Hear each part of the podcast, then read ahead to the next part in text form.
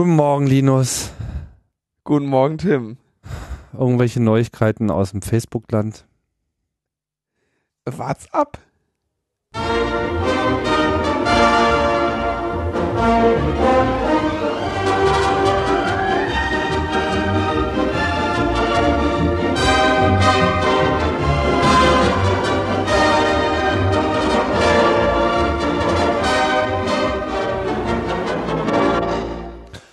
Herzlich willkommen bei Logbuch Netzpolitik, dem Podcast, wo es immer früh am Morgen ist. Genau. Das, das soll uns mal einer nachmachen.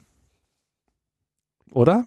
Ja, durch verschiedene Zeitzonen kriegen wir es ja sogar regelmäßig halbwegs hin, dass man irgendwie behaupten könnte, man wäre in der Nähe eines Morgens. Ja, nicht nur, nicht nur der Ball ist rund, auch die Erde, sie dreht sich kontinuierlich und produziert am laufenden Meter Informationen aus irgendeinem Ort, wo sowieso gerade morgens ist. Und äh, wir nehmen das dann einfach zum Quelldatum auf. So, wir, wir verinnerlichen sozusagen diesen globalen Aspekt. So sind wir. Ja. Ja. Aber der so Unix Timestamp kennt keinen Morgen. So sieht's aus. Wobei ich glaube, so richtig äh, international ist das Programm heute äh, nicht, wenn ich das so richtig sehe. Aber Bewegen sicher. wir uns heute doch weitgehend äh, in einer Zeitzone. Na, werden wir sehen. Werden wir sehen. Auf jeden Fall fangen wir erstmal mit äh, CEST an. No? Achso, Central European Standard Time. Ja, Entschuldigung. Summertime. Oh, schön. Ich, ja, okay, Summertime. Summertime. Summertime. Oh, nein, And the living is easy. ja, so ist das am frühen Morgen. Der, Der- Tim ist albern, dem bekommt diese ganze Fußballguckerei nicht. Der fängt schon an, den labert nur noch dumpf daher.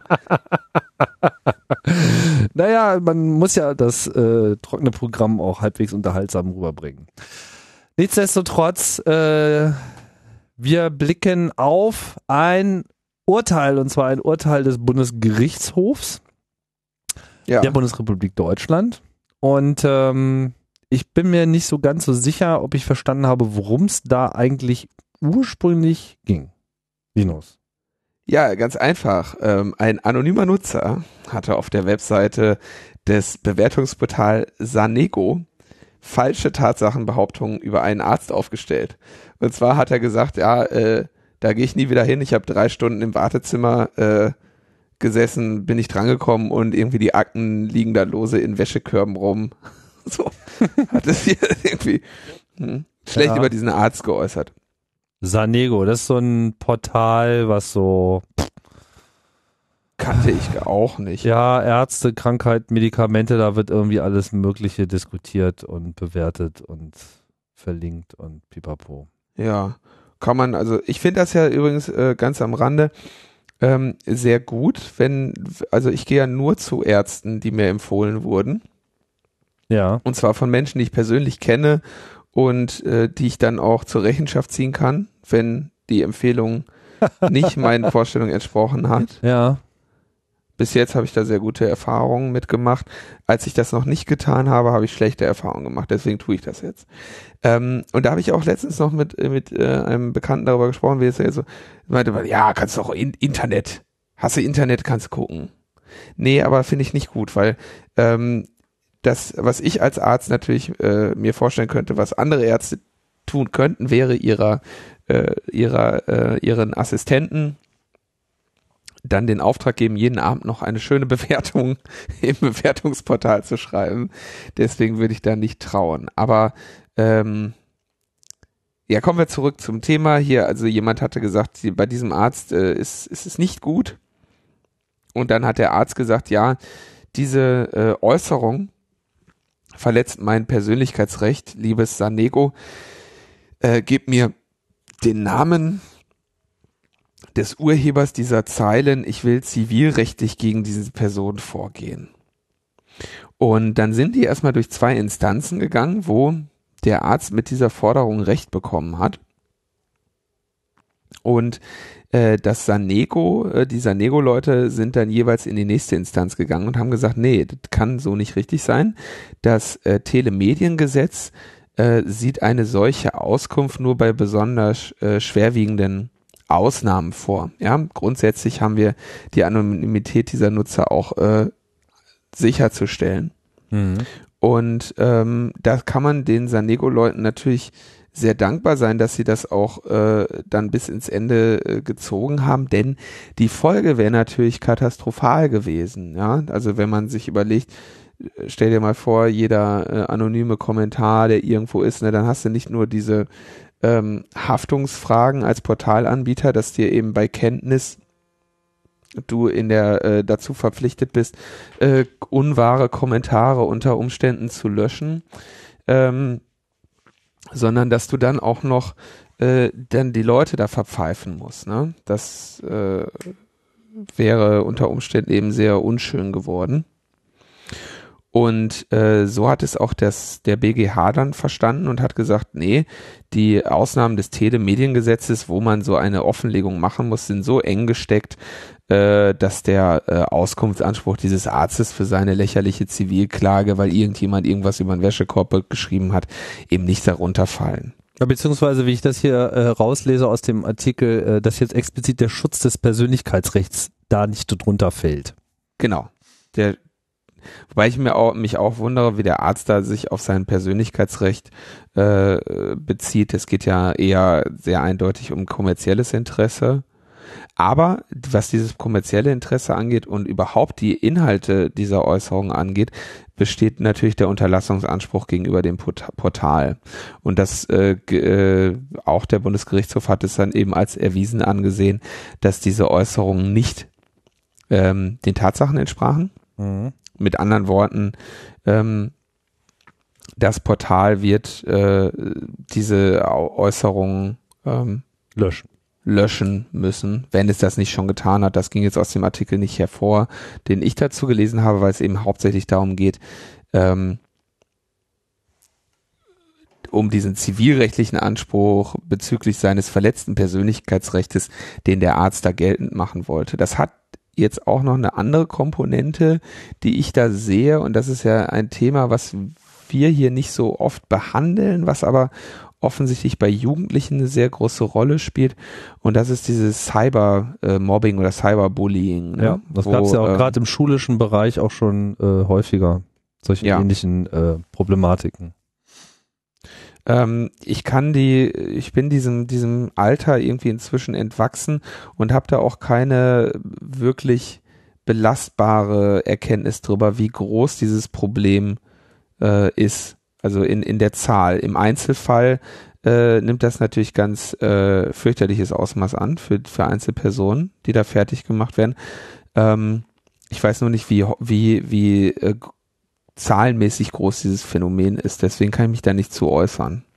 Ja, es ist schwer zu beurteilen, zumindest mit unserer äh, Datenlage. Aber es ist halt dann auch im Einzelfall eben auch keine Belanglosigkeit, weil es eben dann teilweise eben einfach äh, Schüler, äh, ja, sagen wir mal, in einem schwierigen Alter in sehr unstabile mentale Zustände bringen kann.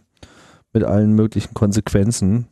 Und das, tja. Da, da bin ist ich allerdings. Ein schwieriger Fall. Mhm. Genau, da bin ich allerdings auch vorsichtig. Ich glaube, dass das in einigen Bereichen, wie, die, wie dieses Cyberbullying dann da äh, stattfindet, eben auch sicherlich den, in den Bereich des Strafbaren geht. Und äh, das war ja hier eben nur eine Äußerung, bei, wo, bei der über das Persönlichkeitsrecht argumentiert wurde. Ja, genau. Und also, der BGA hat ja auch äh, hier deutlich durchscheinen lassen, dass also hier äh, sehr wohl auch, äh, wenn jetzt sagen wir mal was strafrelevantes ist, äh, sehr wohl der Diensteanbieter da ähm, zur Herausgabe der Daten an die Polizeibehörden etc. gezwungen werden kann. Das ist vollkommen mhm. klar. Nur eben jetzt nicht an den Betroffenen, dass der dann seine eigenen Klagen genau. anstreben äh, kann. Ja. Ich denke, in, in der Form erstmal, äh, also ein, auch ein sehr wichtiges Urteil, wenn das so nicht gefällt worden wäre, hätten wir sehr äh, schlimme Konsequenzen gehabt, weil dann eben jeder sagen kann, ja hier, ich, ich will zivilrechtlich gegen jemanden vorgehen, der da irgendwo irgendwas hingeschrieben hat, sag mal, wer das ist. Das äh, wäre es hätte so schön. zu Problemen geführt, ja. Ja, auf jeden Fall. Gut. Dann blicken wir äh, ein wenig nach Süden Und zwar nach Österreich. In Österreich ist was passiert. Genau, der österreichische Verfassungsgerichtshof hat äh, sein Urteil zur Vorratsdatenspeicherung verkündet. Und äh, die Vorratsdatenspeicherung ist in Österreich Geschichte. Und das klingt nach einem äh, Urteil, das sehr ähnlich dem, dem deutschen und auch dem europäischen Urteil zu dieser Angelegenheit ist. Da gibt es sicherlich im Detail äh, noch Geschmacksunterschiede. Aber äh, die Hauptargumentation ist die gesetzliche Beschränkung des Grundrechts auf Datenschutz, was jeder äh, Mensch auch in Österreich hat, ähm, muss verhältnismäßig abgewogen werden und eine allgemeine Vorratsdatenspeicherung ist äh, keine äh, allgemein keine zulässige Abwägung in in diesem Sinne und äh, zulässige Eingriffe in dieses Datenschutzrecht müssen also konkretisiert und begrenzt werden. Ähm, ja, so richtig, Gericht, so richtig überraschend ist es ja jetzt nicht, dass die Österreicher sich da äh, so aufstellen, weil ja von Österreich und Irland aus letzten Endes ja auch die Initiative ausging, die dann letzten Endes zu der Entscheidung auf EU-Ebene geführt hat, über die wir ja schon viel gesprochen haben. Insofern ist das ja sozusagen nur noch eine nachträgliche Klarstellung, dass man das genauso bewertet. Genau. Ähm, am Rande dieses Urteils gab es dann noch eine eher, ja, da bin ich mir noch nicht ganz so sicher, wie, wie die Meldung zu be, ähm, behandeln ist. Deswegen äh, erwähne ich sie nur mal kurz, dass sich eventuell am Rande dieses Urteils noch so herausstellt, dass Tor-Nodes dann aber in, in Österreich äh, zu betreiben unter Umständen strafbar ist. Da müssen wir aber nochmal die ausführliche Urteilsbegründung und so abwarten, was sich daraus ergibt. Aber auch hier einen herzlichen Glückwunsch an die Aktivisten in Österreich, bei denen der Thomas Lohninger selbstverständlich auch nicht gefehlt hat. Ja, kommen wir zu unserem äh, neuen Lieblingsthema äh, zu äh, Facebook. Ja, äh, wir haben bei Logbuch Netzpolitik da mal eine kleine äh, Studie jetzt gemacht mit unserer unserem gut aufgestellten Portal. Quatsch. Facebook hat äh, geforscht und ähm, war da ähm, ganz emsig unterwegs und hat so ein Exempel statuiert an, auf, weiß nicht auf welcher Basis die ausgewählt wurden, aber es waren so 690.000 User. Mhm. Und dort wurde halt gezielt äh, der Nachrichtenstrom manipuliert und dann auch ausgewertet in Hinblick auf positive oder negative Emotionen, wie auch immer die gewonnen werden konnten. Ja, also vielleicht, was, was Facebook gemacht hat, ist, sie haben das, das Team, was den, den Newsfeed für Leute zusammenstellt, das stelle ich mir sowas vor wie die Twitter Timeline oder was, ne? Ähm, die haben diesen Newsfeed manipuliert, indem sie ähm, entweder negative Emotionen, den Anteil negativer Emotionen im Newsfeed gesenkt haben äh, oder den Anteil positiver Emotionen im Newsfeed gesenkt haben oder beides. Also wahrscheinlich das, durch das explizite Ein- und Ausblenden von. Genau, Ach. da gibt's also ein Verfahren, das nennt sich äh, Sentiment Analysis, wo du quasi feststellen kannst ähm, oder wo du grobe Stat statistischen Kennwert dafür bekommst, ob in einer Äußerung jetzt äh, eine positive oder eine negative Valenz äh, überwiegt. Mhm. Und entsprechend kannst du dann natürlich sagen, okay, diese, die stellen wir jetzt da oder nicht. Das haben sie einfach gemacht. Sie haben gesagt, ähm, also sie haben künstlich eingegriffen und den Anteil positiver und negativer Emotionen in deinem Newsfeed erhöht und, äh, und verringert. Ja. Und ähm, wenn Sie jetzt natürlich negative ausblenden, heißt das, der Anteil positiver steigt. Und äh, was Sie jetzt interessiert hat, ist deine nächste Äußerung auf Facebook. Ähm, und wie gesagt, es gab drei Bedingungen. Einmal negative Emotionen raus, einmal positive Emotionen raus und einmal beides raus. Mhm. Und äh, das Ergebnis war, wenn Sie also jetzt negative rausnehmen, das heißt der Anteil positiver steigt, dann ist steigt auch die Wahrscheinlichkeit, dass deine nächste Äußerung bei Facebook positiv äh, emotional gefärbt ist. Ähm, ähnlich äh, umgekehrt, wenn sie mehr negative Emotionen dir zeigen, dass dann auch der Effekt steigt, dass dein, die Wahrscheinlichkeit steigt, dass deine nächste Äußerung negativ emotional gefärbt ist. Und wenn man dir beides äh, gleichermaßen ausblendet, die Wahrscheinlichkeit sinkt, dass du überhaupt noch etwas sagst. Also je weniger emotional dein Facebook-Feed ist, desto weniger wirst du schreiben. Je positiver emotional er ist, desto wahrscheinlicher wirst du positiv emotional dich äußern und je negativer er ist, desto wahrscheinlicher wirst du dich negativ äußern. So, das heißt, und das war jetzt auch die Meldung, die äh, dann, denke ich, auf der die Runde machte. Äh, Facebook hat damit experimentiert, wie sie die Stimmung der Nutzer manipulieren können. Und haben festgestellt, sie können es. Facebook hat quasi zu Forschungszwecken die Emotionen der Nutzer manipuliert. Das ist jetzt so die, die ein, Einsatzzusammenfassung. Ja, ähm, die aber ein bisschen äh, an den Zahlen vorbei äh, blickt, habe ich so den Eindruck, weil die Unterschiede doch sehr gering waren. Ja, also die Unterschiede waren irgendwie im, also in der zweiten Nachkommastelle äh, pro, vom, in der, von Prozenten. Also ja. das heißt, es ist wirklich sehr, sehr, sehr, ein sehr, sehr kleiner Effekt und es ist auch kein Wunder, dass ein solcher Effekt statistisch äh, signifikant wird, wenn du eine so große Stichprobe hast. Also ähm, wenn deine Stichprobe, je größer deine Stichprobe wird, umso wahrscheinlicher wird ein noch so kleiner Effekt ähm, signifikant. Das liegt daran, wie du äh, Signifikanz berechnest. Ich habe mich ja äh, einige Zeit mit solcher Forschung auch be, äh, befasst ähm, und habe auch mal fast ein Projekt gemacht mit Facebook, ähm, bei dem es mein Forscher ging, der also äh, Forschung über Facebook äh, betreiben wollte, also nicht anhand der Daten von Facebook, aber mithilfe der Nutzer von Facebook und Facebook-Apps. Aber äh, die Zusammenarbeit ist da nie zustande gekommen, weil ich da irgendwie keinen Bock drauf hatte.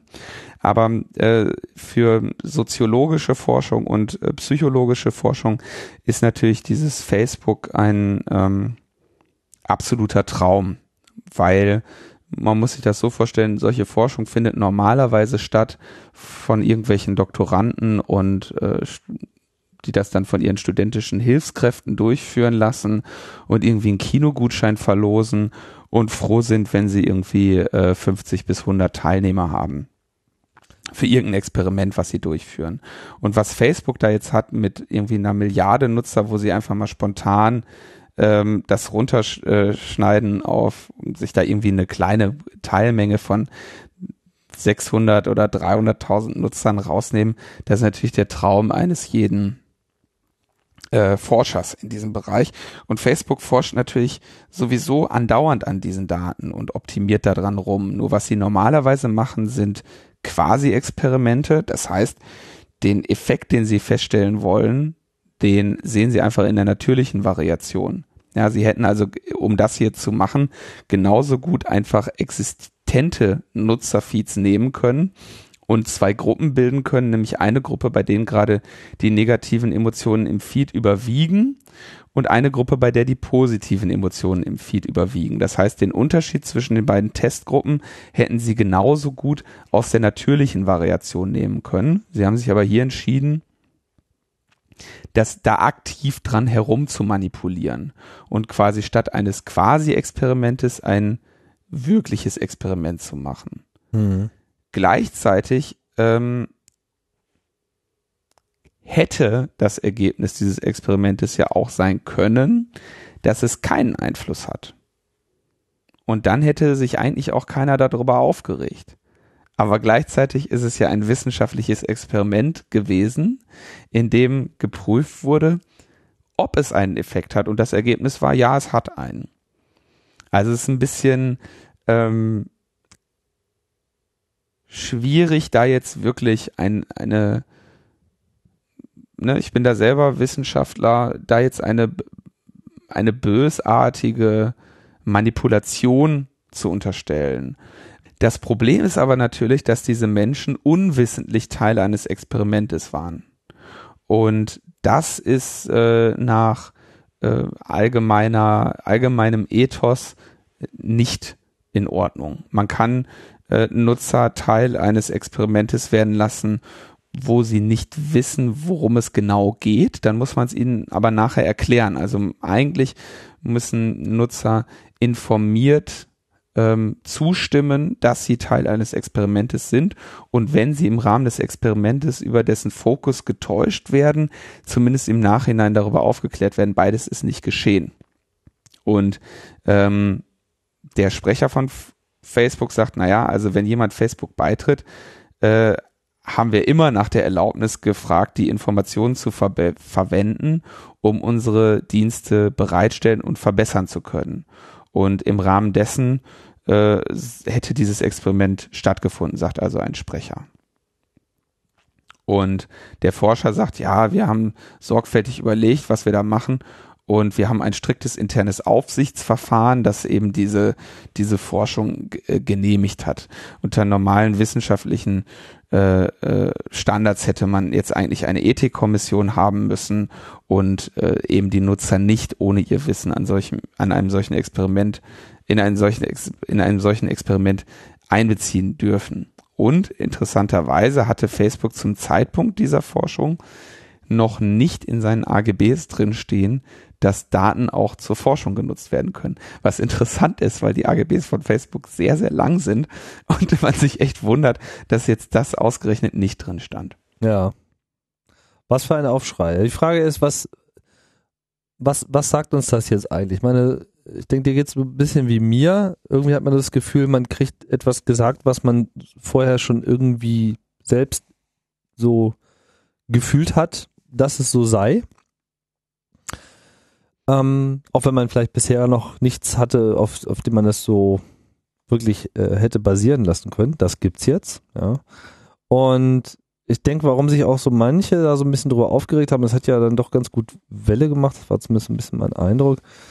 Ähm, nicht nur, dass es möglich ist, sondern dass eben auch Facebook tatsächlich, also dadurch, dass sie an, daran forschen, zeigen sie ja im Prinzip irgendwie auch, zumindest theoretisch, so diese Bereitschaft, sowas auch zu machen. Und jetzt nennen sie es vielleicht Forschung, ja, aber es ist natürlich vollkommen klar, dass in dem Moment, wo man sich so ein Verschwörungsszenario vorstellt mit, okay, alle sind auf Facebook. Ja, und jetzt haben wir so einen, einen Moment in der Zeit, wo gerade dieses fühle ich mich gut oder fühle ich mich nicht gut sehr wichtig ist. Also sowas wie Wahlen zum Beispiel. Und wenn, sagen wir mal, in den USA jetzt halt die nächsten Präsidentschaftswahlen anstünden, ja, wer weiß, ob nicht auf Facebook, das ist jetzt sozusagen nur so eine, so eine rein hypothetische Sache, ja, will jetzt gar nichts implizieren, also auch wirklich nicht, sondern es ist halt jetzt nur so, so eine Fragestellung, die auf einmal so im Raum steht, so dieses, woher wissen wir eigentlich, dass diese Ströme nicht schon in irgendeiner Form so gewichtet werden, um eine positive oder eine negative Emotion in uns irgendwie zu steigern? Das kann man natürlich sagen, also, nur weil jetzt 0,03 Prozent mehr positive Emotionen in meinen Facebook-Post auftauchen, ändern sich nicht gleich Wahlen. Ja? Das mag sein, aber die Frage steht im Raum. Na, da würde ich aber noch mal, äh, das würde ich noch mal ein bisschen unterscheiden. Also erstens Forschung. Facebook macht den ganzen Tag nichts anderes, als die Interaktionen, die in diesem Ding stattfinden, in irgendeiner Form zu analysieren. Mhm. So. Die ganze Zeit. Das heißt, das, was jetzt Menschen, der Mensch auf der Straße unter Forschung versteht, nämlich da guckt einer rein und bildet darüber na, obwohl so, ja, dass da jemand Hypothesen drüber bildet und falsifiziert, das denken die meisten Leute nicht, aber das passiert natürlich die ganze Zeit. Facebook analysiert die Daten, versucht die ganze Zeit Vorhersagen zu treffen und diese Vorhersagen irgendwie zu bestätigen. Das ist, ich meine, die haben diese riesige Serverfarm dann nicht, um Daten zu speichern, sondern sie haben sie, um Daten zu analysieren. Hm. Und das tun sie auch die ganze Zeit. Und das ist ihre Macht. Und das ist ihre Stärke. So. Insofern ist es doch eigentlich etwas besonders Begrüßenswertes im Rahmen einer Transparenzoffensive, dass Facebook eines seiner Forschungsergebnisse auch tatsächlich mal mit der Scientific Community teilt. Ja, mhm. so, so könnte man das jetzt auch mal äh, ausdrücken. Äh, wie gesagt, es wurde da eine Linie überschritten, die sie offenbar bisher noch nicht überschritten haben. Das ist die Manipulation die gezielte Manipulation, also ein Experiment versus ein äh, Quasi-Experiment. Zumindest ist das erste Mal, dass so etwas ähm, öffentlich wird. Aber jeder ähm, jeder Online-Shop macht ähnliche Experimente im Kleinen, nämlich wenn er dir anzeigt, äh, Kunden kauften auch. Ja, ja, da wird auch natürlich versucht, explizit auf dich Einfluss zu nehmen und dich dazu zu bringen, etwas weiteres zu kaufen. Und dann nutzen sie anonymisiert quasi die Daten von anderen Nutzern, die das auch schon mal gekauft haben. Oder sie erfinden einfach, dass irgendein anderer Nutzer das gekauft hätte. Ja. Ähm, mhm. Das heißt, dass da jemand die ganze Zeit versucht, irgendwie dein Verhalten zu manipulieren, ist, äh, ist ganz normal dafür sind diese sozialen Netzwerke da. Insofern bin ich da eigentlich bei dieser zynischen äh, Auffassung dieses Sprechers äh, durchaus äh, mit dabei, dass er sagt, ja, du bist doch hier hingekommen, war doch klar, dass wir irgendwie mit deinen Daten äh, rumfuchteln und, und rumanalysieren. So, das war nicht anders zu erwarten, aber ich bin da ja auch äh, sowieso ähm, relativ zynisch. Und es war auch nicht anders zu erwarten, dass jetzt die, die Forscher, die ähm, an ihren Universitäten sitzen und sich eben wünschen würden, auf solche Daten mal zuzugreifen, äh, dass die natürlich da jetzt auch sich äh, sehr, sehr erbost drüber äußern, weil sie natürlich niemals an solche Daten kommen würden. Äh, und wer hat sich jetzt äh, erbost geäußert? Ja, da wurden also da wurden dann natürlich auch irgendwelche renommierten Forscher äh, an Universitäten zu befragt, ob das denn ethisch wäre und die haben natürlich gesagt, wäre es nicht. Hm. Ja. Und ist es auch nicht. Ist es auch nach nach Standards, der nach denen normale ähm, wissenschaftliche Forschung funktioniert, war das nicht ethisch zulässig. Hm.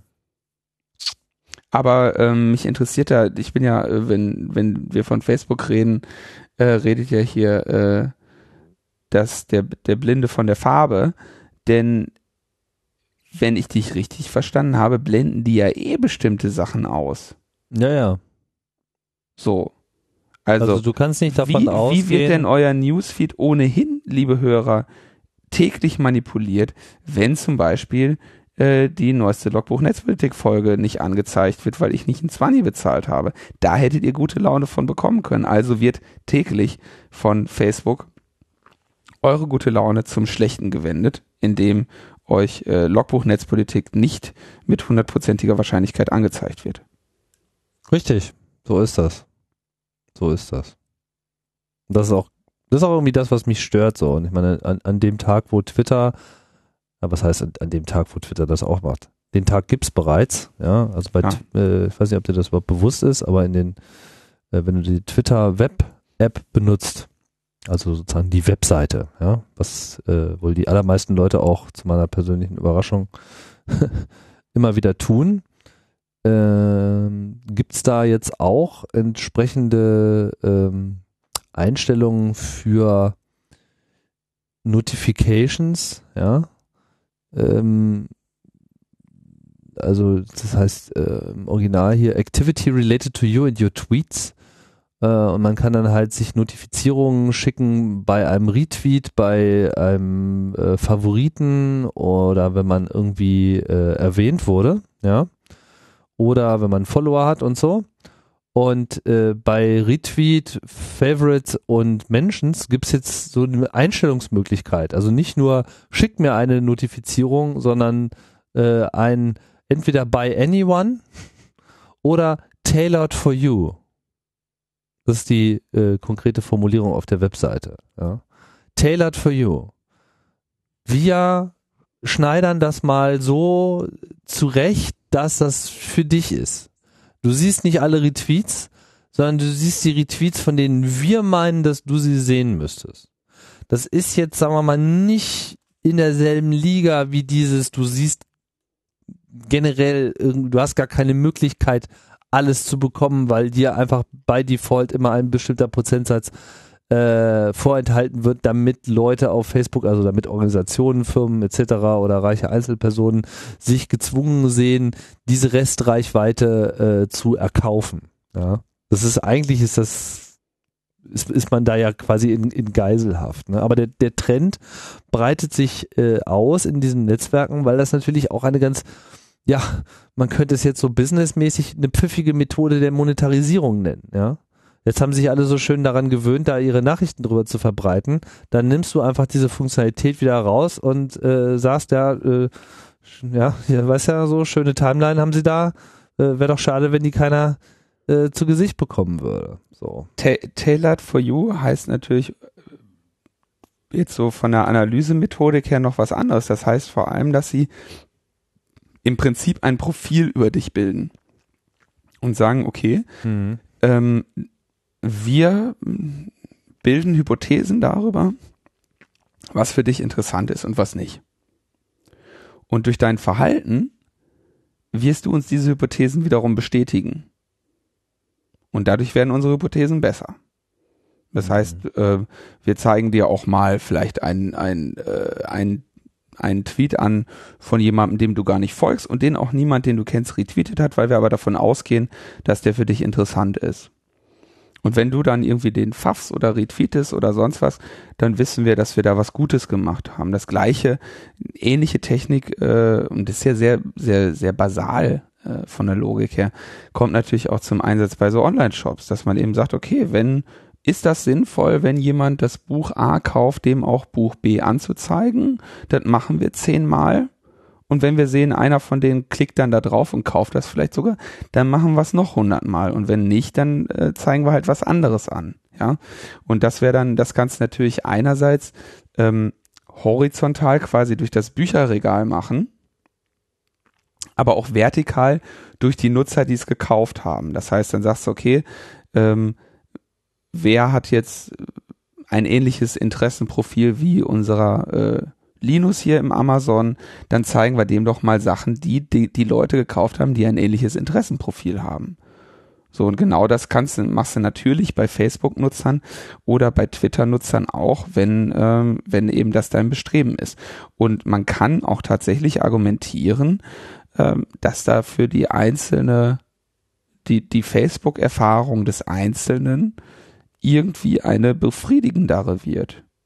Ja, es gibt genug Leute, die dann irgendwie, ob äh, zynisch oder äh, humorvoll oder auch ganz ernst gemeint sagen, ich finde das super, wenn Online-Shops oder Amazon oder Facebook über mich Profile bilden und mir Werbung anzeigen, die mir gefällt, denn die Werbung, die mich nicht interessiert, die empfinde ich als störend und Werbung, äh, die auf mich äh, zugeschnitten ist und mein, in meiner Interesselage entspricht, die ist doch für mich interessant. Bestenfalls kaufe ich was Schönes Neues, was mir mein Leben dann wieder für einen Tag äh, interessanter gestaltet.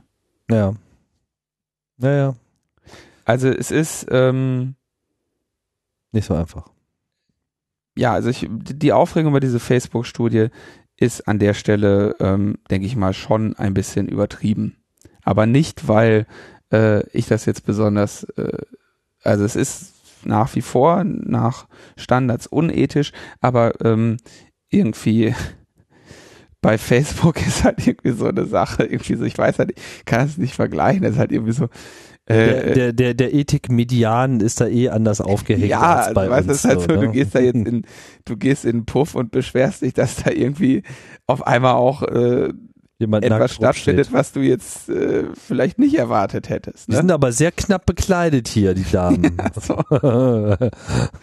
Ja. Ne? Oder das, oder dass dann irgendwie auf einmal jemand sagt, ohne Gummi kostet extra. Ja, das, das kannst du dann jetzt in dem, in der Umgebung jetzt auch nicht sagen, dass sich das jetzt auf einmal überrascht. Ja, so, ne?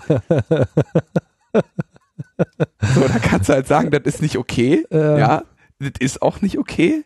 Das sollte immer mit Gummi stattfinden, aber du warst jetzt auch nicht in einer Region, wo du jetzt irgendwie erwarten solltest, dass, dass, das jetzt nicht mal doch auch mal besprochen wird. So, ich denke, bevor wir äh, noch mit weiteren Vergleichen aufkommen, die sich von dem ursprünglichen Thema zu weit entfernen, äh, schreiten wir doch voran.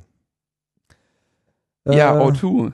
Ja, O2. Du, von welchem O2 ist eigentlich die Rede? Von dem Festnetz O2, ne? Von dem Festnetz O2, ja. Genau.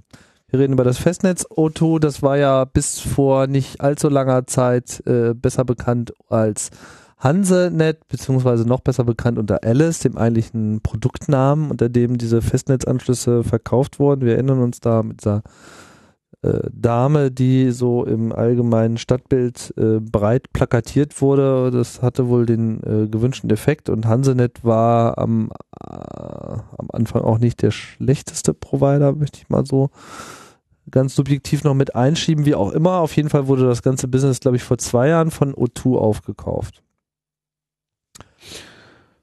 Okay, war mir, wusste ich noch gar, wusste ich gar nicht. Ja, Aber ja. äh, der O2 war, ist ja als Mobilfunk äh, gestartet, beziehungsweise ursprünglich mal als Viag Intercom gestartet, dann in O2 umbenannt, nachdem es halt da auch entsprechend weiterverkauft wurde.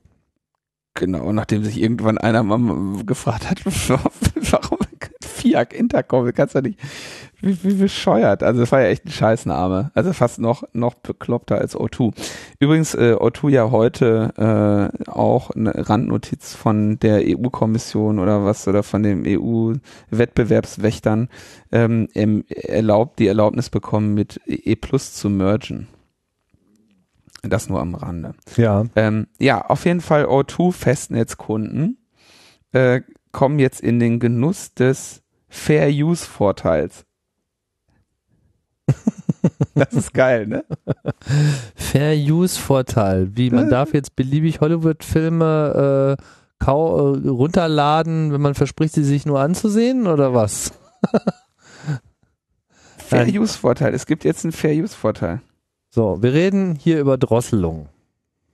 Und das Genau. ist mal wieder so.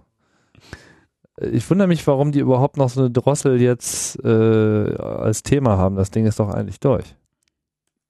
Was meinst du mit ist durch? Na, Drosseln auf dem Festnetz.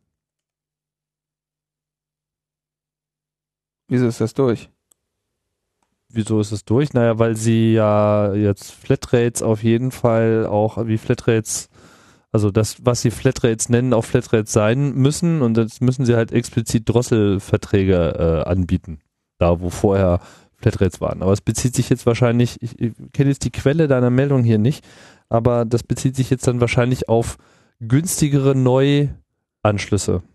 Nee, sie haben, also es ist, es ist, relativ einfach. Sie sagen, leider finde ich jetzt die Seite, äh, warte, ich habe nur eine Hilfeseite, also aber ich habe es mir aber gemerkt. Sie sagen, ähm, laut Bundesnetzagentur nutzt der Durchschnittsnutzer 21 Gigabyte Internet im Monat. So. Und wer diese Durchschnittsnutzung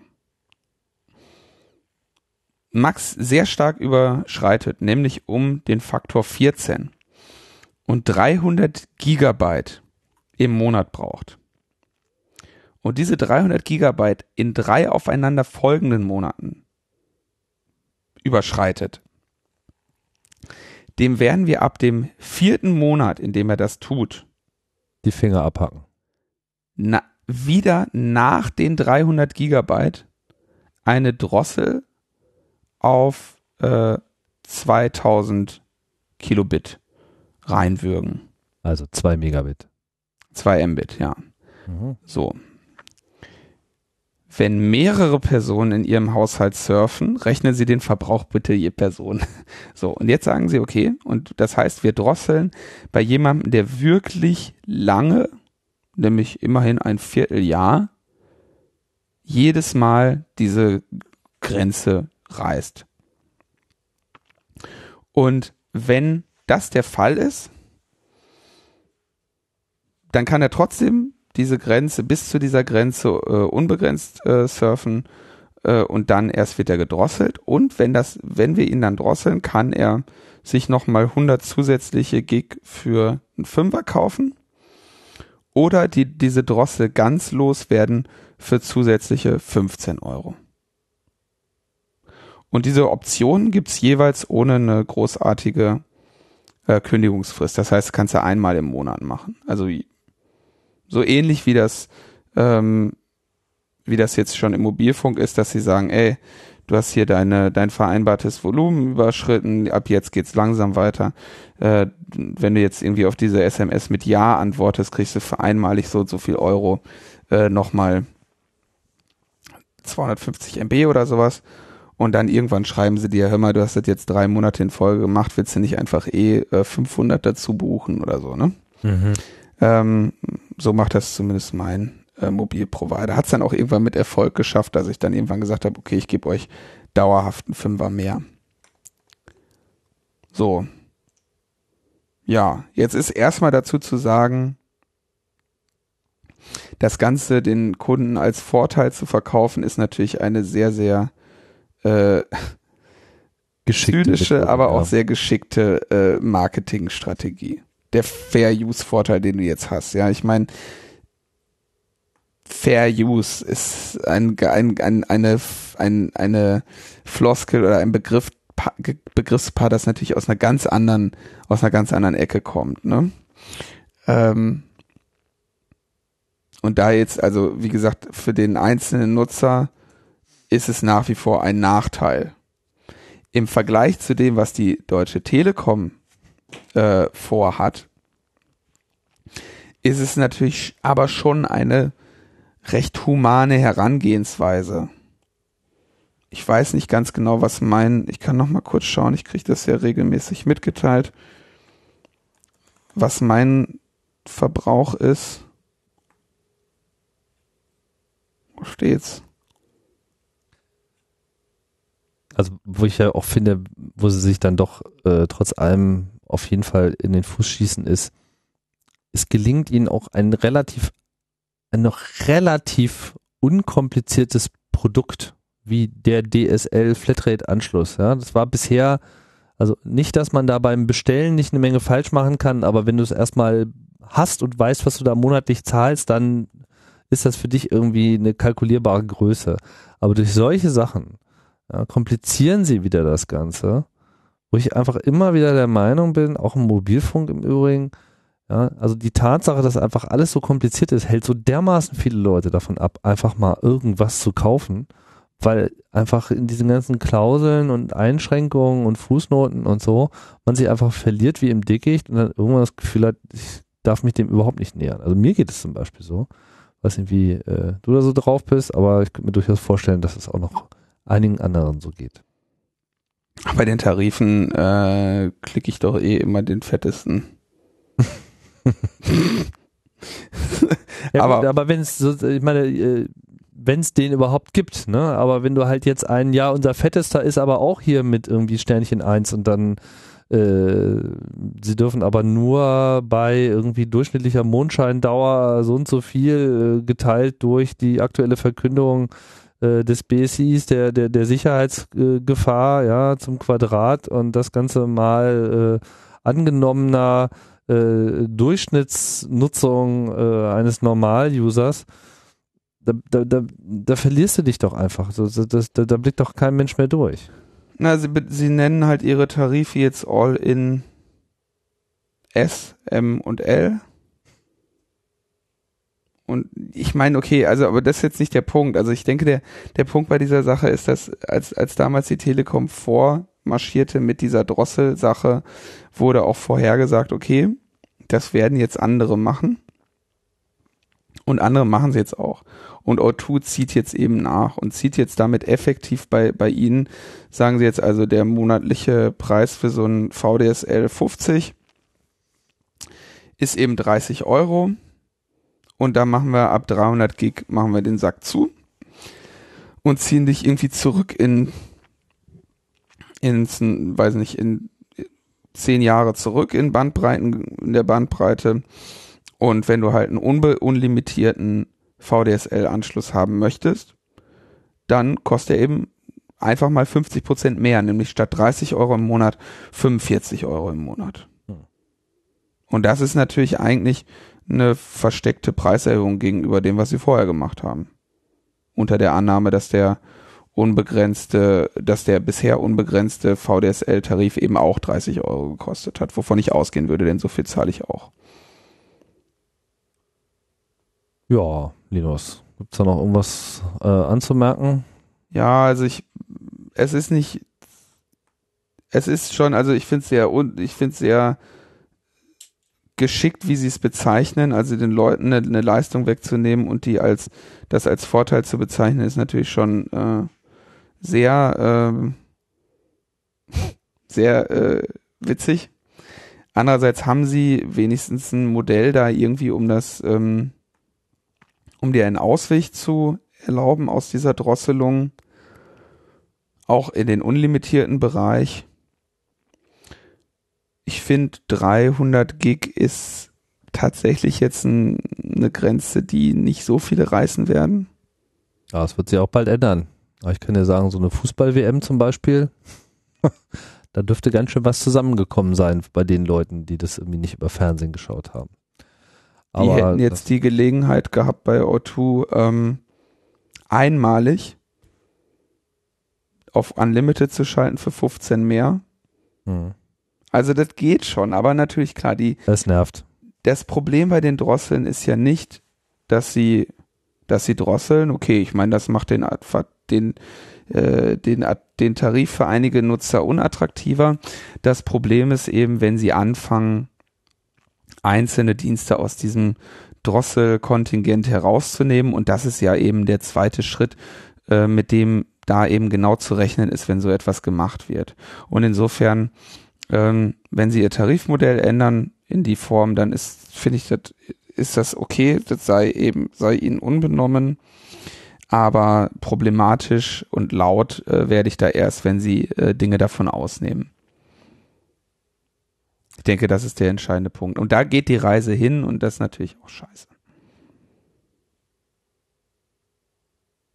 Ja. Ja. da muss man jetzt, glaube ich, nicht dazu sagen. Nee, ich denke auch.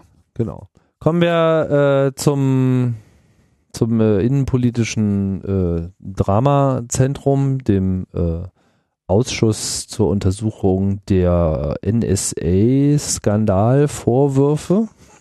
Ich weiß gar nicht, was ist denn der offizielle Titel eigentlich von diesem Ausschuss? Ich hatte, da, ich hatte das nochmal, ich hatte das äh, mehrmals zusammenkopiert. Warte mal, ich glaube, das steht hier in einem der Links, die ich dazu gesammelt habe. Ähm, hoffen wir mal, dass es da steht. Es ist der Untersuchungsausschuss zur Überwachungs- und Geheimdienstaffäre. Ah, naja, den meinte ich.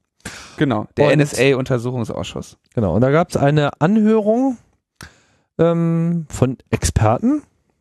Ja, zu technischen Fragen. Zu technischen Fragen. Und äh, ja, da waren dann auch einige Experten äh, anwesend, unter anderem auch äh, Frank Rieger vom CCC. Ja, man kann glaube ich sagen, es waren zwei Experten anwesend. Zwei? Ja, da war noch, war noch Sandro Geigen war auch da. Und äh, du hast auch einen Mitschnitt, äh, glaube ich, äh, online gestellt, sehe ich das richtig? Ja, also es, ist, es war so, ich schuldete Frank ein bisschen was, weil ich mich ähm, über seinen Bart äh, auf Twitter lustig gemacht habe, den oh. er äh, trug. Und ähm, es dann irgendwie auf Twitter keine inhaltliche Debatte zu dieser Anhörung gab, die live gestreamt wurde. Und äh, das wurde dann mir zur Last gelegt. Und als kleine Entschädigung habe ich dann äh, das Video von dieser Anhörung genommen und habe ähm, nur Franks Äußerungen hintereinander geschnitten. ähm, so dass man äh, diese drei- oder vierstündige Anhörung da dann in, auf eine Stunde zusammen kondensiert ähm, sehen und hören kann. Das und war ganz unterhaltsam. Das war, ne, das, also bei, bei Frank, Frank ähm, ist da ja wirklich ähm, sehr informiert zu diesem Thema und äh, das war sehr interessant, was er dort auch nochmal so zusammengefasst hat für die Ausschussmitglieder. Und deswegen habe ich da einmal ein Video, den Videozusammenschnitt auf YouTube gestellt und auch einen Audiozusammenschnitt gemacht. Und die haben, die sind beide sehr schön, weil ähm, wenn der Frank fertig ist, dann sagt immer der Patrick äh, Sensburg, der diesem Ausschuss ja vorsitzt, ähm, danke, Herr Rieger. Und wenn Frank dran ist, dann sagt er als erstes immer ja und spricht dann. Und wenn man diesen Audiozusammenschnitt hat, dann hat, redet halt Frank und dann sagt irgendwann zwischendurch äh, der Patrick Sensburg, äh, danke, Herr Rieger. Und Frank sagt ja und spricht dann weiter. Das ist äh, ganz schön. Also das kann, kann man sich ganz gut anhören. so, er hat dann eben zu verschiedenen Fragen da Stellung genommen. Die Fragen ähm, sind teilweise äh, detaillierter, als das äh, bei meiner Anhörung war vor, äh, vor ein paar Wochen vorher im Bundestagsausschuss Digitale Agenda. Ähm, weil sie sich eben konkret auf die auf die Tätigkeiten der Geheimdienste äh, beziehen. Und ja, Frank hat da insgesamt so einen Redeanteil von etwas über einer Stunde gehabt, kann man sich kann man sich sehr gut anhören. Das sei an dieser Stelle nochmal empfohlen, haben wir wie gesagt verlinkt. Mhm. Gleichzeitig tut sich in diesem NSA-Untersuchungsausschuss ja aber auch einiges. Wir erinnern uns ja, dass ähm, der letzte Stand war, glaube ich, den wir berichtet haben, dass äh, sich die Union, die, die äh, Regierungsfraktion, die diesen Untersuchungsausschuss ja zahlenmäßig auch bestimmt, ähm, dagegen wehrt,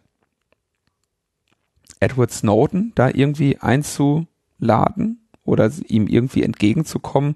Sie wollen ihn ja irgendwie dazu zwingen, ohne irgendwelche Gegenleistungen ähm, eine äh, Videoschalte mit ihnen zu machen und dann als Zeuge dort auszusagen.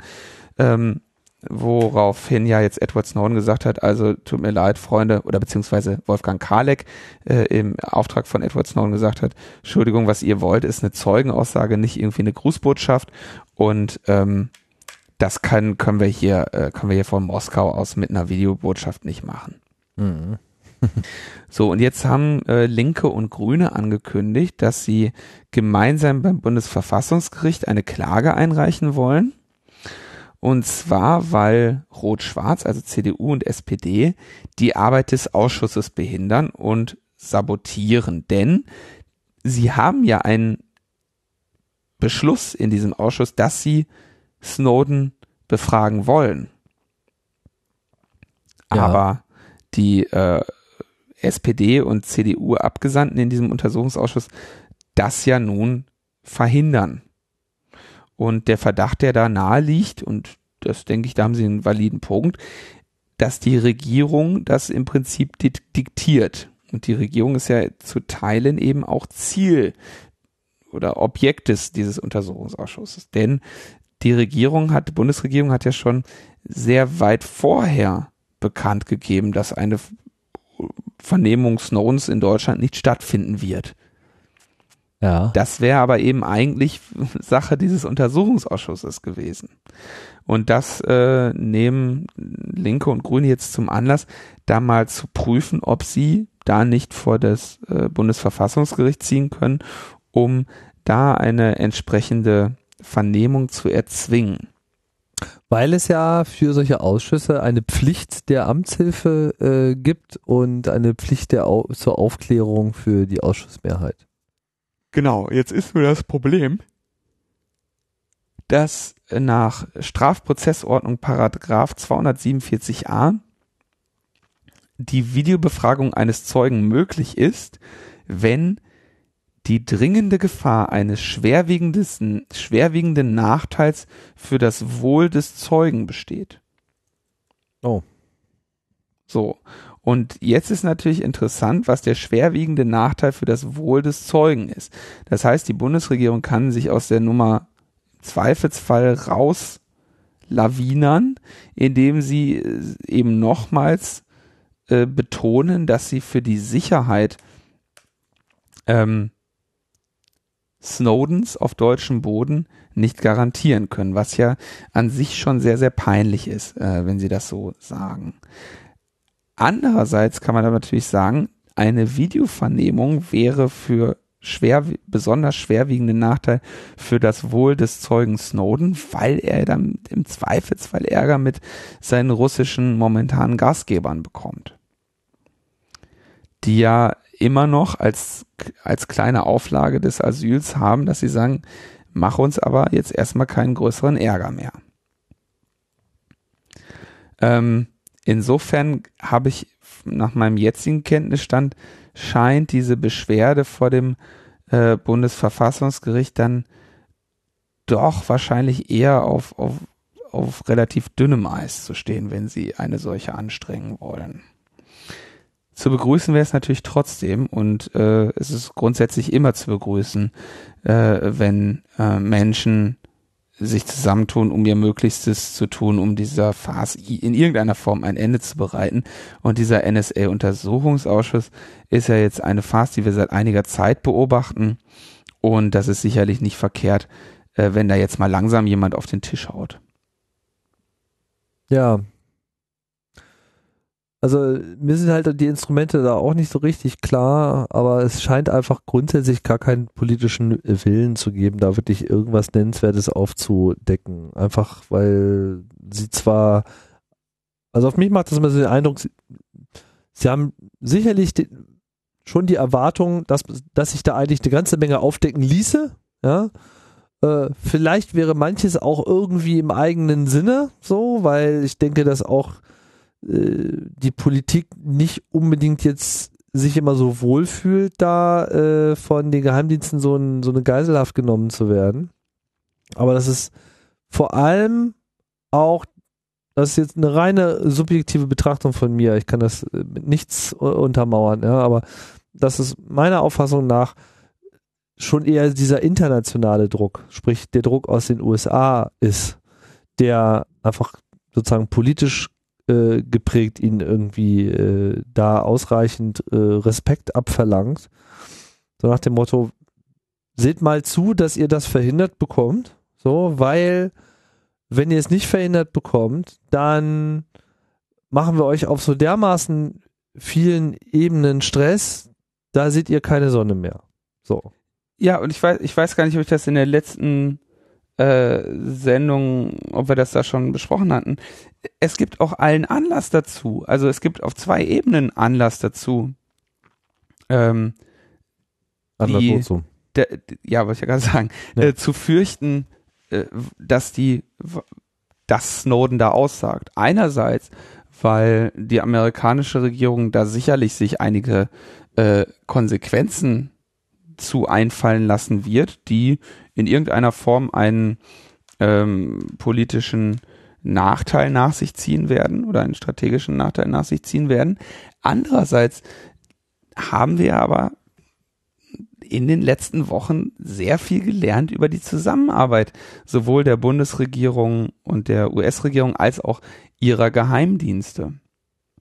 Ja. Und ich hatte ja da mehrmals schon dann auch im in, auf den auf der medialen Ebene, die mir da zur Verfügung gestellt wurde, darauf hingewiesen, dass der Frank-Walter Steinmeier da seit mindestens zehn Jahren Mitwisser und Mittäter ist.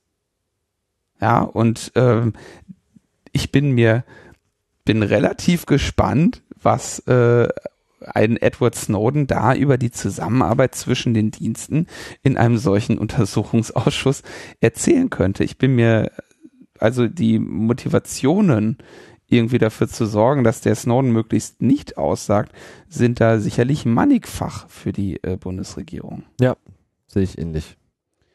Und insofern finde ich das dann äh, auch sehr begrüßenswert, wenn dann die Opposition sagt, nee, Freunde, jetzt hauen wir mal auf den Tisch und jetzt sehen wir mal zu, dass wir das Ganze hier jetzt mal langsam zum ähm, äh, auf, auf eine vernünftige Bahn bringen. Weil ähm, die Opposition kann sich jetzt auch nicht irgendwie auf weitere Monate irgendwie in, in diesem NSA-Untersuchungsausschuss da so verarschen lassen von diesen Hampelmännern. Also das geht ja wirklich nicht, da kannst du ja echt nicht anschauen. Ich frage mich, wie, wie, wie das Theater aussehen, äh, ausgesehen hätte, wenn wir jetzt eine rot-grüne Regierung gehabt hätten. Ähm, sicherlich genauso. also ich glaube nicht, dass es da einen großen Unterschied gegeben hätte. Äh, doch. Bestimmt. Also du hättest nicht so einen äh, schwarz-roten Block, der gesagt hätte, das geht nicht, sondern du hättest quasi die CDU ja dann trotzdem noch im Boot. Weil das kann, kann, kann mir keiner glaubhaft ah. machen, dass die CDU an der Stelle irgendwie auf einmal äh, so, so einen linken Kurs fährt, am besten noch mit den Linken zusammen in der Opposition, ja. Wir fordern jetzt hier rückhaltlose Aufklärung. Nee, nee, das stimmt. Also im, Nie im, im, und nimmer, ja. Das stimmt. Das heißt, die Fronten werden wahrscheinlich genau gleich verlaufen, nämlich SPD und CDU irgendwie beschwichtigen, ja, schau mal da, äh, ein Sommerloch oder so. Und, ja, aber die äh, Grünen werden sicherlich auch auf eine ganz andere Art und Weise eingenordet. In dem Moment, wo sie selber Teil der Regierung sind und dann einfach diesen äh, unmittelbaren Druck im Kabinett einfach auch mitbekommen. Da bin ich mir nicht so sicher. Da ist die Frage, wie weit die da jetzt inzwischen auch schon durch ihre Regierungsbeteiligung vorbelastet sind mit, mit, mit Mitwissen und Mittäterschaften. Naja, drum halt, das, deswegen, also ich, wie auch immer. Das ist auch alles äh, Hypothese und äh, was wäre wenn, spielt letzten Endes eigentlich äh, keine Rolle, aber wir werden das einfach weiter beobachten, was da an Informationen noch äh, hochkommt und wie sich das alles so entwickelt und was man so alles so glauben kann, wie es denn nun eigentlich äh, wirklich ist. Ja, da fällt mir wieder dieses schöne Ding ein mit der Wahrheit. Ja, es gibt ja irgendwie, wie viele Wahrheiten gibt es? Vier? das, was irgendwie berichtet wurde, was in der Zeitung steht, irgendwie. Äh, und das, was wirklich geschah, oder so? Oh ja, und ja. das, was wirklich geschah. Das waren jetzt nur drei. Ich krieg's ja. nicht mehr zusammen. Ist, man ist, merkt, äh, ist schon zu früh. Man merkt, ist äh, WM und Tim ist äh, ist alles viel guckst, du, guckst du eigentlich da nebenbei gerade wieder im Fußballspiel oder was? Nee, läuft gerade keins. Also. Wir haben noch zwei kleine Kurzmeldungen am Ende des, äh, des, des, des Tages. Und zwei zwar, oder drei? Zwei, oder? Wenn ich hier richtig zähle. Nee, ich, nee drei, drei. Drei. Dresden ist jetzt D-Mail City. ja, ja, ja. Ja, das ist mir neu. Was, was ist das? Irgendwie steht das jetzt auch schon so am Hauptbahnhof irgendwie auf so Schildern. Wenn du nach Hannover fährst, da steht die Messestadt. die Nebenstadt. ja, nee, ähm, Sachsen hat äh, als eines der ersten Bundesländer dann auch ein E-Government-Gesetz äh, verabschiedet. Ähm, und er erklärt darin dann auch eben den Verzicht auf äh, für bestimmte Behördengänge notwendige Unterschriften. Ähm, und in Zukunft soll dann eben auf die D-Mail und auf die EID-Funktion des neuen Personalausweises gesetzt werden. Ich bin so ein bisschen müde, diese D-Mail-Problematik immer wieder zusammenzufassen, aber ich mache es nochmal ganz kurz. Ähm, ist ein, ein, Verfahren, was jetzt nicht irgendwie nennenswert sicherer ist als, als E-Mail und ähm, das Hauptproblem ist eben dann auch diese die Signatur unter Willensbekundung, die dann eben mit dieser D-Mail wegfällt und der aber dann auch kein äh, kein äh, kryptografisches Äquivalent äh, gegeben wird, sondern der äh, Anbieter unterschreibt dann die D-Mail für dich und deswegen gilt sie als von dir unterschrieben. Auch hier wieder die, der Nutz, der, das Nutzen der E-ID-Funktion des äh, neuen Personalausweises, dass eben äh, keine Signatur ist, sondern eben nur das Zeigen des Personalausweises. Also da wird äh, gerade entsprechend de, dem Ziel des E-Government-Gesetzes, was ja letztes Jahr in Kraft getreten ist, äh, eine Menge Sicherheitsniveau abgebaut, was wir bisher verlangt haben. Und Dresden möchte da jetzt voranschreiten und aus irgendwelchen Gründen hat sich offensichtlich äh, haben sich die Dresdner Behörden dazu breitschlagen lassen, an dieser Marketing- und Werbekampagne für äh, die deutschen D-Mail-Anbieter teilzunehmen. Ist eigentlich ziemlich peinlich für, für die Stadt. Ähm, das ARD Mittagsmagazin hat mich da äh, meinen Senf zugeben lassen. da musstest du nicht ganz so früh aufstehen. Nee, die, ja, die kam am Vortag. Äh, ähm, die kam am Nachmittag vorbei. Ich bin da mit diesen Fernsehbeiträgen, ja, also das ist irgendwie eine etwas enttäuschende Erfahrung immer. Also man erklärt den dann so viel, das war echt interessant. Also diese, als ich dann mit diesem ARD-Team da saß und äh, so meine, meine Sachen zu D-Mail erzählte, dann sagte quasi mitten im Take, sagte der Kameramann so, was? Und versaute damit quasi die Aufnahme. Also der war der, der Kameramann, der wirklich eigentlich darauf geschult ist, irgendwie Sachen zu filmen und die Fresse zu halten, mittendrin bei etwas, was ich sagte, dann so gesagt, was, ehrlich? Und äh, dann musste ich das nochmal neu sagen. Und, oh Gott, beim zweiten Mal ist es nie so gut. Nee, genau, und der verabschiedete sich dann aber mit den Worten, ähm, ich kündige jetzt sofort mein D-Mail-Konto. Der hatte sich nämlich inzwischen schon mit so, mit so einem, äh, mit so einem Zalando-Gutschein oder, oder irgendeiner 5000 Lufthansa-Meilen oder wie auch immer, was man alles kriegt, wenn man Da liegt das jetzt schon ein Burger bei oder was? Also so ja, ja, die haben ja schon. Das machen sie ja schon seit seit äh, Monaten irgendwie, dass sie da das stark bewerben. Irgendwie kriegst du irgendwelche Einkaufsgutscheine, so ich glaube 20 Euro in der in der Region Amazon oder Zalando und irgendwie oder 2000 Lufthansa-Meilen oder was du auch immer haben willst. Kriegst irgendwas kriegst du. Ähm, freiwillig macht das eben keiner. Ne? Und dann hatten wir, ich glaube, da hatte ich ja auch schon mal drauf verwiesen, diese äh, 1 und 1 war das, glaube ich.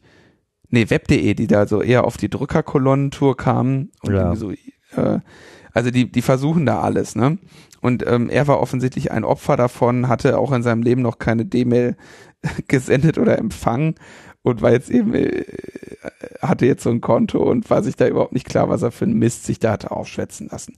Also der verabschiedete sich mit den Worten, äh, ja, das äh, wird er sofort wieder los. Also da habe ich schon mal einen, einen Menschen offensichtlich überzeugt mit meinen Ausführungen. In dem Beitrag selber war das dann eher natürlich ähm, so zusammengekürzt auf einen Kritikpunkt und den fand ich jetzt nicht so würzig. Äh, ich glaube, da hatte ich äh, einige, einige besser gewürzte äh, Äußerungen dann noch mit in, die- in die Kamera gesagt. Aber, aber schön finde ich in diesem, in diesem Mittagsmagazin-Beitrag, wie dann am Schluss so ein Laptop irgendwie direkt ans Finanzamt geschickt wird, auf dem dann auch so dieser großartige NSA-Monitor-Device-Aufkleber hinten drauf klebt. Ja, aber das ist so, das scheint so dieses Niveau zu sein. Ne? Was ich sehr schön finde, ist der, der Fuzzi von der Telekom sagt in diesem Beitrag, und das ist halt echt schön, da sollte man ihn eigentlich äh, auch für verklagen oder was. Ähm, die D-Mail ist Ende zu Ende verschlüsselt. Mhm. Wir entschlüsseln sie nur für einen ganz kurzen Moment. Und dann fangen sie wieder an mit diesem Bullshit, äh, dass sie irgendwie einen Virenscanner drüber machen oder so, ne? Also das ist, ähm, ja, wie gesagt, ich werde da ein bisschen müde. Und es gibt ja auch die Aufzeichnung meines Vortrags zu dem Thema, wer das immer noch nicht sich damit au- ausreichend äh, auseinandergesetzt fühlt, kann sich den gerne auf YouTube anschauen. Mhm. Ach so, und dann aber, genau, das muss man noch sagen, dieser Mittagsmagazin-Beitrag war also so, ja, da war ich ein bisschen enttäuscht, dass äh, da der Kritik nicht mehr Raum oder der, die Kritik nicht noch ausführlicher betrachtet wurde. Ähm, aber ich hatte, in der gleichen Woche war auch ein Team von RTL aktuell da und da bin ich also sehr auf sehr, also da bin ich offensichtlich am Ende in einem mehr oder weniger Werbevideo zu E-Mail Made in Germany gelandet. Da war ich also nochmal sehr viel enttäuschter. Da war ich, war ich also sehr enttäuscht. Da habe ich dann irgendwie meine ganze Kritik an, an E-Mail Made in Germany denen erzählt und am Ende war dann irgendwie auch so, ja, so der, der lameste Punkt irgendwie noch mit drin. Naja, keine Ahnung. Also RTL aktuell, glaube ich, den antworte ich erstmal nicht mehr auf Anfragen. Mittagsmagazin schon. Ja, na, wenn du da enttäuscht warst, frage ich mich natürlich ernsthaft, was deine Erwartungshaltung vorher gewesen ist. Bei Ja, RTL aktuell ja. Ich habe gedacht, den habe ich halt richtig einen vom Leder gelassen. Und ich habe gedacht, die Äußerung, bei der ich am meisten Schaum vorm Mund habe, äh, werden sie nehmen. Aber äh, war eben genau umgekehrt. Die haben halt dann so die äußer, die moderateste äh, Testäußerung. Wir gucken mal, wie das Mikrofon auspegelt genommen. Naja, ist auch egal. Ach, komm, ey, ja. Wie ja, was gesagt, gelernt, ne? Über unsere Medienrealität. also über die Medienrealität habe ich gestern in einer in einer wunderbaren Anfrage. Ich weiß, wie kann ich das denn? Ähm, also das war auch Privatfernsehen und die suchten also nach einem Hacker und hatten also bestimmte Vorstellungen, äh, was der Hacker ihnen denn hacken sollte. Ah, mit Maske oder ohne? Ja, also das war echt geil. Die haben gesagt, ja, wir haben so zwei Drehtage und wir haben uns überlegt, du könntest ja äh, das hacken und das hacken und ein Polizeiauto hacken und völlig abstruse Vorstellung, was da irgendwie zu hacken wäre, ja. Und dann äh, sagten sie, ja, und ihnen wäre natürlich auch klar, dass das äh, alles gar nicht legal wäre. Und ähm, da würden, hätten sie sich aber auch schon Gedanken zugemacht, weil man könnte ja den Protagonisten ähm, dann in der, in der Aufzeichnung unkenntlich machen und man könnte ja nach dem Hack dann auch bei den Behörden anrufen, um ihnen zu sagen, dass das nur ein Test war. Also das war sowas von wirr. wirr. Es war auch ähm, ein, ein Magazin aus dem Privatfernsehen. Also da haben wir laut drüber gelacht, aber ähm, ja, Das ist Das- ja wirklich äh, unfassbar. irgendwie. Ne, es fiel dann unter, ähm, unter gelesen, gelacht, gelocht, äh, abgeheftet. Moment, äh, kleinen Moment. Äh, Moment. Hallo? Hallo? Ah, ja? Ah, okay. Ja, das waren jetzt die 90er, die wollten ihr Drehbuch äh, zurückhaben. Ui! ja, das war, achso genau, das Drehbuch war natürlich vollständig über die gesamte. Es. Aber so, so Anfragen kommen eigentlich relativ häufig. Aber Tja. die war ich jetzt so besonders witzig, weil auch so, wir rufen danach bei den Behörden an und sagen, es war nur ein Spaß. Also überhaupt allein die Idee, als wir und Lass uns Zug, weiter vorspulen, Linus. Und einen Zug hacken. Ja, also okay. so, was haben wir denn noch hier? Bundestag. Und? Genau, Bundes, Bundestag und Verizon. Ich weiß gar nicht, ob wir letzte Woche das schon erzählt haben. Äh, dass, dass sie ihr Internet darüber beziehen, ja. Genau, aber jetzt nicht mehr. Ach sie wollen, äh, das wird jetzt zum schnellstmöglichen Zeitpunkt gekündigt, irgendwie Ende 2015 schon. Mhm. Wirklich? Ende Hatten Sie da etwas, einen etwas länger laufenden Vertrag? Ja, da die Zusammenarbeit war dann wohl offensichtlich ein bisschen länger. Und äh, aber es geht ja bei sowas dann eh nur um die Headline. Aber was ich noch viel geiler fand, war dann so eine, äh, eine Meldung, was Verizon noch macht. Denn Verizon wartet die RSA-Tokens des Bundesarbeitsministeriums. Mal, Jetzt was? wissen natürlich viele nicht, was ein RSA-Token ist. Ja, vor allem, was man da warten muss. Ja, äh, da haben sie jetzt, also ich stelle, äh, kurz erklären, was ein RSA-Token ist. Bei besonders hoch, also bei besonders sicherheitskritischen Anmeldevorgängen, zum Beispiel bei sowas wie äh, dem Managementzugang zu kritischer Infrastruktur oder so, äh, belässt man es nicht bei einem einzelnen Passwort und äh, einem Nutzernamen, den jetzt, sag ich mal, die Menschen brauchen, um, um da, dazu Zugang zu bekommen, sondern äh, sie brauchen einen zweiten Faktor. Das machen eure Banken zum Beispiel, wenn sie äh, euch eine SMS schicken. Und äh, der, das ne, und eure S eure, Oder auch die Tarnliste war im Prinzip schon genau dasselbe äh, Modell. Genau, also zweiter Faktor heißt, zum Einloggen muss man etwas haben und etwas wissen. Mhm. Ist so das, äh, das, was man da häufig macht. Und aus, einer, aus der Security-Perspektive ist es deshalb interessant, weil sich dann das, was beim Einloggen übertragen wird, jedes Mal unterscheidet. Das heißt, selbst jemand, der, sag ich mal, den Computer vollständig trojanisiert hat und alles, was derjenige bei der Anmeldung eingibt, mitschneiden kann, kann dann nicht bei einem zweiten Mal sich auch dort authentifizieren. Ja, das heißt, ich kann, man kann zwar mein Online-Banking-Passwort mitsniffen und man kann auch die TAN mitsniffen, die ich eingebe, aber man kann mit diesem Wissen nicht eine zweite Transaktion auslösen. Und ähnliches macht man eben bei der, äh, bei der Anmeldung zu kritischen, äh, kritischen also, Systemen. Äh, äh, vielleicht mal ein einfacheres Beispiel, ja, äh, du hast es ja, ja korrekt Beispiel. beschrieben, aber wer immer noch nicht den, den Groschen hat, also man kann das zum Beispiel bei bei Dropbox kann man das machen, wenn man auf seinen Dropbox-Account zugreifen will, dass man da nicht nur mit Username, Passwort rankommt. Ja, also stell mal vor, du liegst irgendwie deine Festplatten, keine Ahnung, irgendein Virus kommt angelaufen etc. Und äh, dein Passwort ist in irgendeiner Form auch vakant oder wurde mal mitgeschnitten ähm, kann man halt das so einstellen, dass man eben mit einem, dass man noch einen zweiten Code eingeben muss und der wird dann halt von so einer Applikation erzeugt und der gilt immer nur für 30 Sekunden. Und alle 30 Sekunden ändert er sich und wenn man sich halt einloggt, muss man eben den Code angeben, der genau in dem Moment angezeigt wird. Und 30 Sekunden später ist die, ein Mitschneiden dieses Codes ist sozusagen Quatsch, weil der einfach nach 30 Sekunden wieder weg ist. Man müsste eigentlich Krypto dahinter äh, haben, aber die wird halt nicht als solche übertragen. Genau, und da kommt der interessante Punkt. Ähm, um das Ganze jetzt in den Hochsicherheitsbereich zu überführen, also wenn das irgendwie per SMS oder App ist, dann wird es natürlich auch wieder anfällig für entsprechende Smartphone-Viren oder so, ne? Oder auch Angriffe auf das Mobilfunknetz. Und im einem Hochsicherheitsbereich oder was heißt Hochsicherheitsbereich? In, Im vernünftigen Sicherheitsbereich setzt man dann eben auf RSA-Tokens. Das sind so kleine Schlüsselanhänger. Und die machen im Prinzip genau das. Die zeigen alle paar, äh, alle Dollar Zeiteinheit einen anderen Code an. Und der ist dann, weiß nicht, vier- oder sechsstellig oder so. Ne? Solche sechsstellig in der Regel und Ja. 30 Sekunden ist, glaube ich, so der übliche Timeslot. So, und jetzt ist die Frage, jetzt gibt es quasi zwischen diesem Token und dem System, gegenüber dem du dich authentifizieren musst, eine Art Synchronisierung. Die haben ein geteiltes Wissen, nämlich sie kennen die chaotische Funktion, die sie, in die sie zwei Sachen vereinfacht reingeben, nämlich die aktuelle Zeit und eine lang, ein langes Basisgeheimnis. Und daraus ergibt sich dann alle 30 Sekunden dieser neue äh, Token. Genau, und dieses Basisgeheimnis, das muss man einmal bei einer, bei der Einrichtung erhält man das, legt das in dieses, äh, entweder in diesen Schlüsselanhänger oder man kann das halt auch auf so einer, auf dem Smartphone, auf, auf einer App.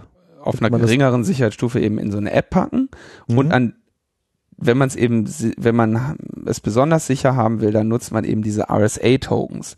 Wie gesagt, kleine, dedizierte Hardware, die nichts anderes macht, als einfach nur immer wieder diesen Mist anzeigen. So, und in diesem RSA-Token muss aber einmal das Grundgeheimnis rein, nämlich dieser, dieser Code, dieser Key, den der Token und das Zielsystem eben teilen und aus dem sie dann jeweils alle 30 Sekunden den in diese, zu diesem Zeitpunkt gültigen Token errechnen.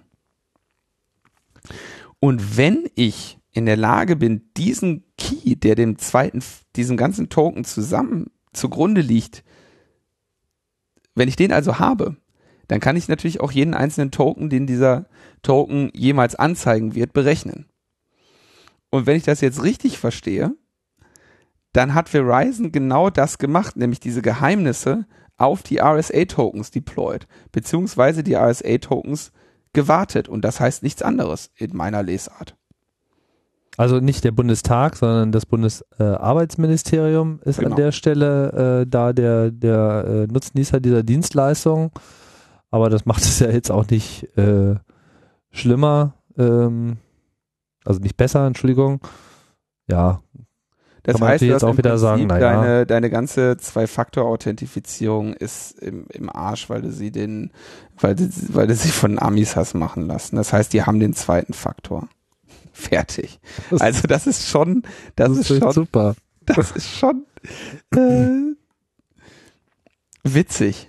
Macht Das Spaß. ist schon witzig, ja. Aber vielleicht verstehe ich es auch falsch. Also äh, der Vertrag des Bundesarbeitsministeriums mit Verizon soll noch Ende November 2014 äh, auslaufen. Ja, Ja, er läuft erstmal bis Ende November 2014, ob er dann verlängert wird, das steht jetzt noch auf dem anderen Blatt. Ja, also der Bundestag, ja, ich denke nicht, dass sie noch weiter mit äh, Verizon zusammenarbeiten. Wobei jetzt da auch die Frage ist, will man da jetzt wirklich äh, Verizon äh, blamen, weil ähm, RSA, der Hersteller dieser Tokens, ja auch dafür bekannt ist, mit der NSA zusammenzuarbeiten. Insofern, es ist alles so kaputt. Also Security ist gerade ähm, äh, ist gerade eigentlich nichts mehr eine Überraschung. Schon länger nicht mehr. Kommen wir zu unserem allerletzten Punkt hier. Es wird mal wieder Genau. geklagt. Es, es wird geklagt. Nicht nur von Und- uns. der, ähm, der CCC klagt. Ähm, und zwar zusammen mit Privacy International und äh, ich glaube insgesamt sieben internationalen Internet äh, also Service Provider und äh, Diensteanbietern. Äh, RiseUp.net, äh, GreenNet, also RiseUp äh, Networks aus den USA, GreenNet aus Großbritannien, GreenHost aus den Niederlanden, Mango aus Zimbabwe, Jinbonet aus Korea und äh, May First People Link aus den USA. Und zwar beim Investigatory Powers Tribunal. Das ist eine, ein juri juristisches Organ der ähm, britischen Regierung und so eine Art Kontrollkommission, die eben auch äh, Beschwerden über unrechtmäßige Überwachung äh, entgegennimmt und bearbeitet. Und da wurde also jetzt eine äh, Beschwerde eingelegt, in der eben gesagt wird, das sind nicht nur unrechtmäßige Angriffe, die der GCHQ äh, gegen Server und Administratoren vornimmt, äh, sondern eben auch äh, also ist äh, allgemein destruktives Verhalten für die äh, für die Demokratie und auch für äh, auf das Vertrauen und die Sicherheit, die jetzt irgendwie dem Internet äh, als Kommunikationsmedium entgegengebracht werden. Mhm. Und äh, da sollen also die Angriffe auf Kommunikationsdienste und auf Administratoren selbiger äh, unterlassen werden. Ja, ich, ne, das ist ähm, inzwischen die dritte juristische Anstrengung, die der CCC in der Angelegenheit unternimmt. Gleichzeitig haben wir ja ein Verfahren gegen den äh, GCHQ vor dem Europäischen Gerichtshof für Menschenrechte laufen, äh, das ja vor einigen Monaten dann auf den Fast Track gekommen ist und seitdem irgendwie geprüft wird. Und ähm, der Innenminister ist auch, glaube ich, noch anhängig. Sorry? Der Innenminister ist doch auch noch anhängig gewesen, oder? Äh, ja, die, äh, die, an, die, der Strafantrag gegen äh, Bundesregierung, Geheimdienste und so weiter ähm, beim äh, Generalbundesanwalt letztendlich. Mhm. Ähm, also der CCC immer fleißig, da auch die juristischen Möglichkeiten auszureizen, wobei das, wie gesagt, in keinem dieser Fälle äh, nur der CCC ist, sondern jeweils die EuGH-Klage auch mit Partnern und die, äh, die Straf der Strafantrag gegen Bundesregierung und so, ähm, unter anderem mit der Internationalen Liga für Menschenrechte und Digitalcourage zusammen. Mhm. Diese äh, sieben Service Provider, äh, ich kenne jetzt nur einige der Namen, aber das sind schon auch so ein bisschen die etwas äh, aufgeschlosseneren Provider. Das sind schon mit die cooleren. Also Mayfirst People Link ist ja eine ähm, und RiseUpNet sind ja sehr, sehr kleine äh, Kollektive eher, die äh, auch spezifisch für Aktivisten äh, Dienste bereitstellen. Äh, Greenhost aus den Niederlanden kenne ich äh, ganz gut. Und die anderen äh, nur vom Namen her. Hm. Aber Greenhost ist auch immer mit dabei, wenn es irgendwie so um coole Sachen geht. Zieht immer mit. Ja. Die Gang. Und äh, eine weitere Klage hat jetzt äh, die IFF angestrengt. Ähm, und zwar geht es um ihre Anfrage zum Umgang mit Zero Days. Also die haben gesagt, wir wollen gerne wissen, wie äh, die NSA mit, mit dem Wissen über Zero Days umgeht. Anlass war da diese ganze Sache um den äh, Heartbleed, wo äh, gesagt wurde, ja, mh, hm, schon denkbar, dass die NSA Wissen über äh, Zero-Day-Vulnerabilities hat, aber ähm, da würden wir natürlich jederzeit Bescheid sagen. Es sei denn, diese Vulnerability eignet sich äh, zum Kampf gegen den Terror, was man so ungefähr bei jeder einzelnen äh, Security Vulnerability irgendwie argumentieren kann, zumindest wenn man so verquer argumentiert, äh, wie es eben die äh, NSA in, in dieser gesamten Angelegenheit tut. Und da hat dann die IFF gesagt, na, dann wollen wir doch mal ein bisschen mehr wissen über euren Umgang und haben dann da eine, ein Freedom of Information Act Request gestellt, der wurde ihnen dann irgendwie nicht, dem wurde irgendwie nicht entsprochen und deswegen äh, haben sie jetzt also eine Beschwerde äh, angestrengt, weil eben ihrem äh, Freedom of Information Act Request da nicht entsprochen wurde. Hm. Ja, und sagen, das ist also eine Verletzung des Freedom of Information Act. Da werden wir sehen, wie weit das geht. Ähm, ich denke, also ich kann mir nur vorstellen, dass das eine äh, eine äh, gekonnte Trollage ist, um dann eben sich die Ablehnung ähm, einzufangen und dann eben zu zeigen, okay, hier, da ist keine Transparenz, wo Transparenz sein soll. Oder sie haben jetzt irgendwelche, irgendwelches Wissen oder irgendwelche Hoffnung bezüglich des Gerichtes, vor dem das dann irgendwann nochmal landet, dass sie da irgendwie Grund zu der Annahme haben, dass da, dass sie da nochmal ähm, ein, ein, ein, ein Urteil in ihrem Sinne einfahren können, aber das halte ich jetzt erstmal für eher unwahrscheinlich. Ja, aber es ist natürlich auf jeden Fall schon mal äh, gut, sowas überhaupt zu machen, einfach um auch eine, eine Öffentlichkeit damit zu erzeugen, auch wenn das nicht die einzige Motivation sein sollte. Äh, und am Ende kann man dann zumindest auch äh, schauen, wo hat vielleicht auch etwas, äh, Also wo halt etwas überhaupt nicht funktioniert, wo halt etwas vielleicht besser funktioniert, als man dachte. Man gewinnt dabei ja auch immer wieder Erfahrungen, die man dann später vielleicht, wenn es die Konstellation nicht ganz so kritisch ist, äh, besser ausspielen kann. Eben, und ich denke, es ist ja, glaube ich, allgemeiner Konsens unter äh, auf jeden Fall den, den Aktivisten des CCC, als auch äh, allen anderen Aktivisten, mit denen ich so jetzt gesprochen habe, dass man äh, gegen diese ganze NSA-Nummer sich mit allen zur Verfügung stehenden Mitteln wehren muss. Und da gehören natürlich auch die juristischen zu. Ähm, ebenso wie äh, die technischen Verteidigungen.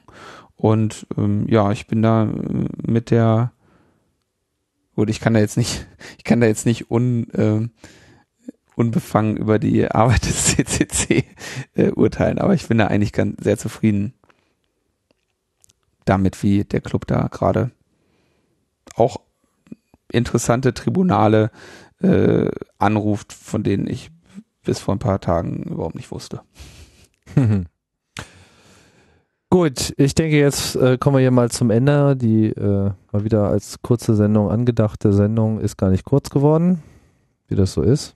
Ja, bei uns. Ich hoffe, sie war trotzdem unterhaltsam. Ja. Äh, informativ, sorry. so früh am Morgen.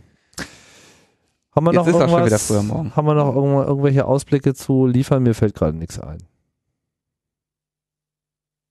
Mir spontan auch nicht. Ja. Bin jetzt einfach nicht mehr spontan. Also bleibt uns nichts anderes übrig, als äh, euch eine spannende Woche zu wünschen und hört mal wieder rein hier, wenn es weitergeht mit dem Logbuch. Wir sagen Tschüss. Ciao, ciao. Bis bald.